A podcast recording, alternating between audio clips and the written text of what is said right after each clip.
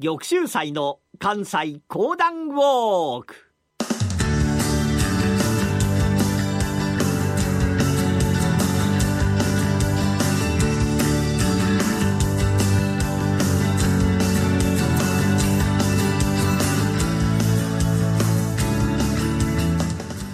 玉州祭の関西講談ウォーク。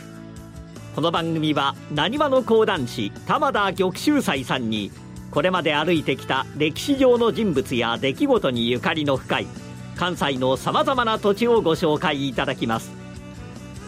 今月お届けするのは戦国時代から江戸時代初期にかけて活躍した武将東堂高虎のお話です。それではこの後玉州斎さんにご登場いただきましょう。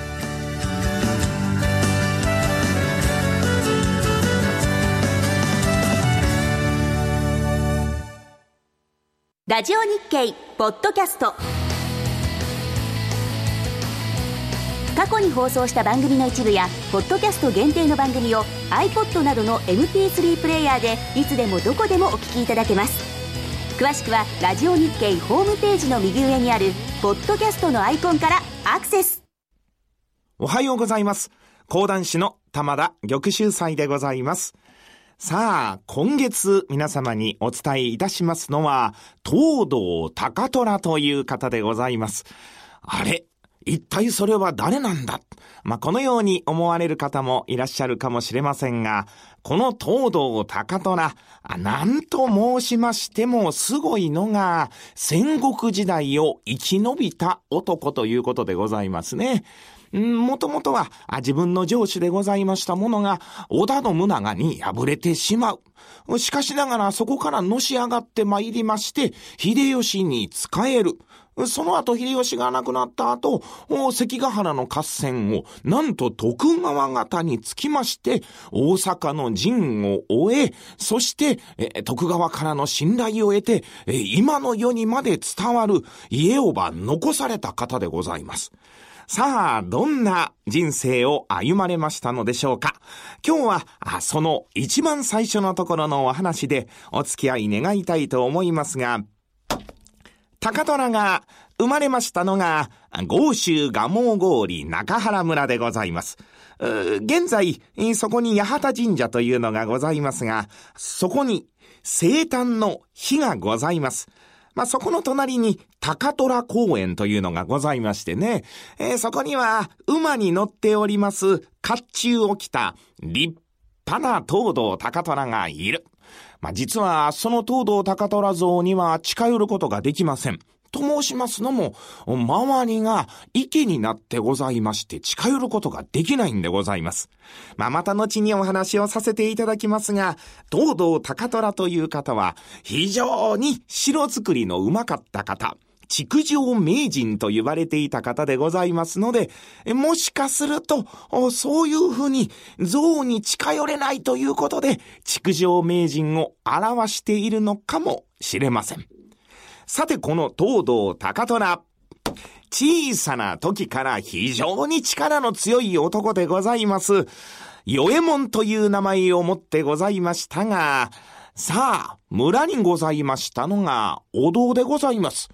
そのお堂、上のところには、綺麗な藤の花が咲く。そのお堂が、なぜか少し傾いてしまいました。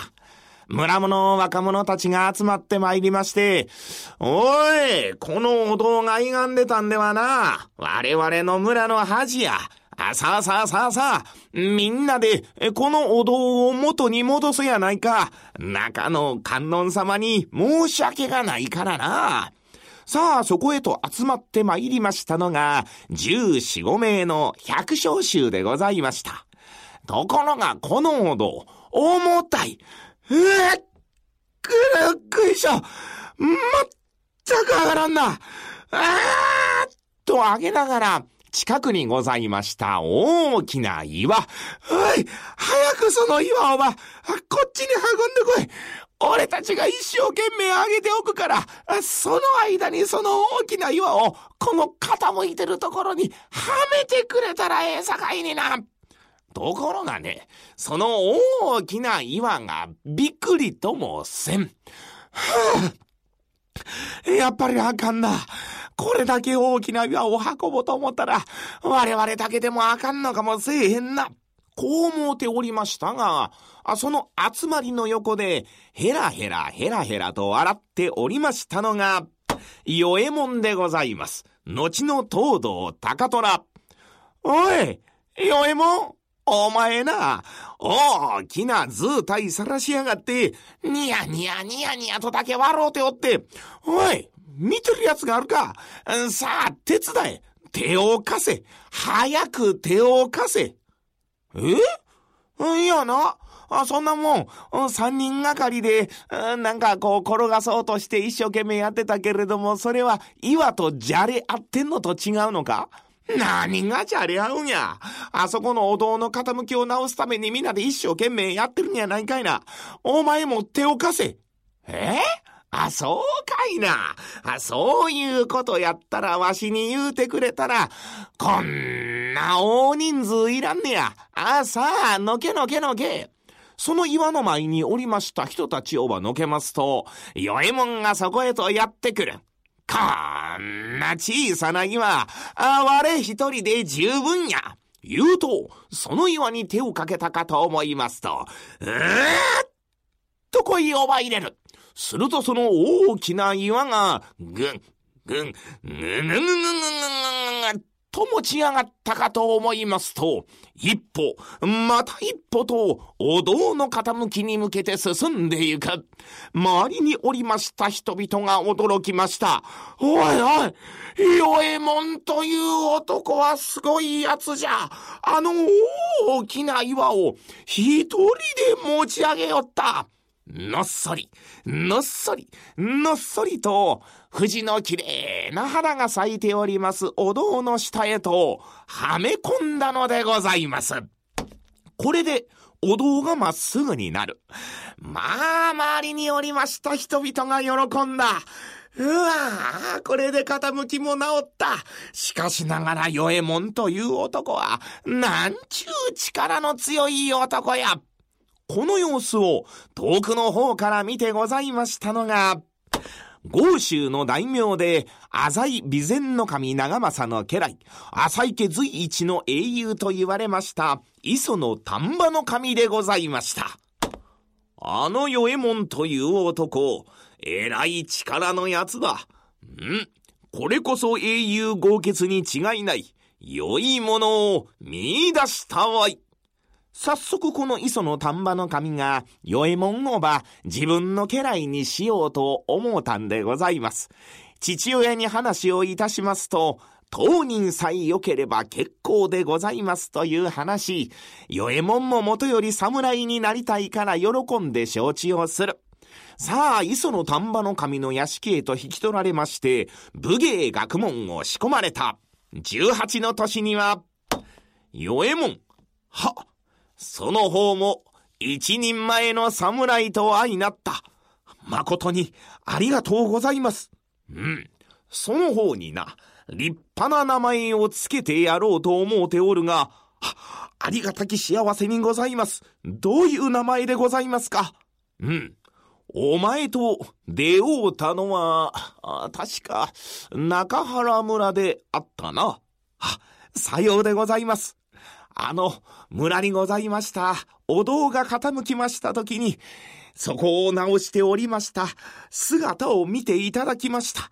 もう、さようであったな。あのお堂の上には確か綺麗な藤の花が咲いておった。おお、そうじゃ。お前の名前を藤の堂、東堂といたせ。は、東堂でございますか。うん。そして下の名であるがな。よいもん、お前は力が強い。力が強いといえば、うん、虎じゃ。虎が高いところから獲物を狙うているようにということで、高虎。東堂高虎というのはどうじゃ？は、あ、東堂高虎。結構でございます。強そうな名前で。さあ、これからは与右衛門、東堂高虎としての生活が始まったわけでございますが、ところがこの浅井長政が織田信長と戦って滅びる、磯野家も共に滅んだんでございます。こうなりますと東堂与右衛門高虎もにわか浪人。はあ、つまらんな。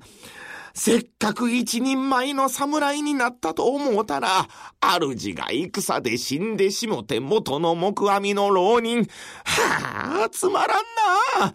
家の長屋でゴロゴロゴロゴロとしてございますと、同じ磯野家の家来、まあ友達でございます、折合孫作という男が訪ねてきた。高虎、こんなところでゴロゴロしていても仕方がないじゃろ。今度は滅びない、しっかりとした主を見つけようやないか。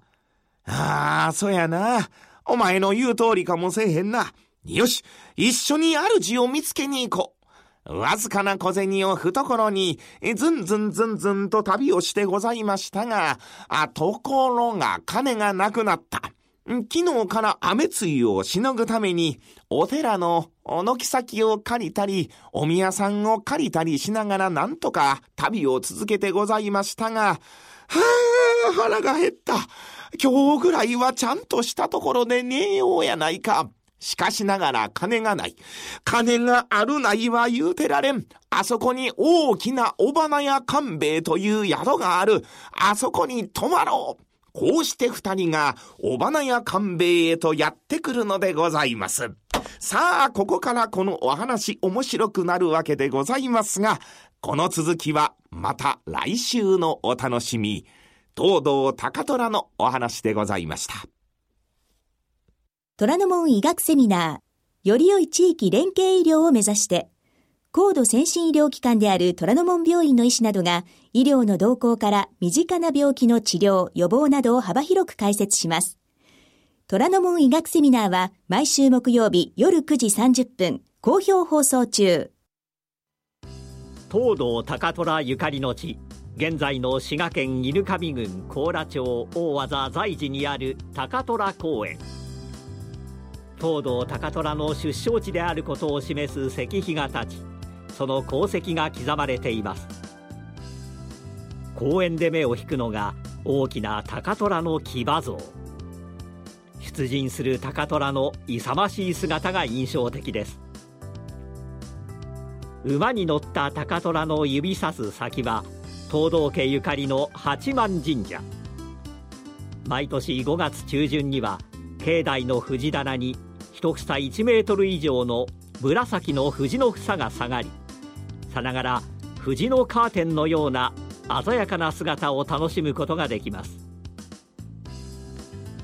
高虎公園や八幡神社へは JR 琵琶湖線川瀬駅からバスで10分少々。詳しくは番組ホームページをご覧ください。翌週祭の関西講談ウォーク。来週は関ヶ原の戦いでの高虎ゆかりの地を多くします。どうぞお楽しみに。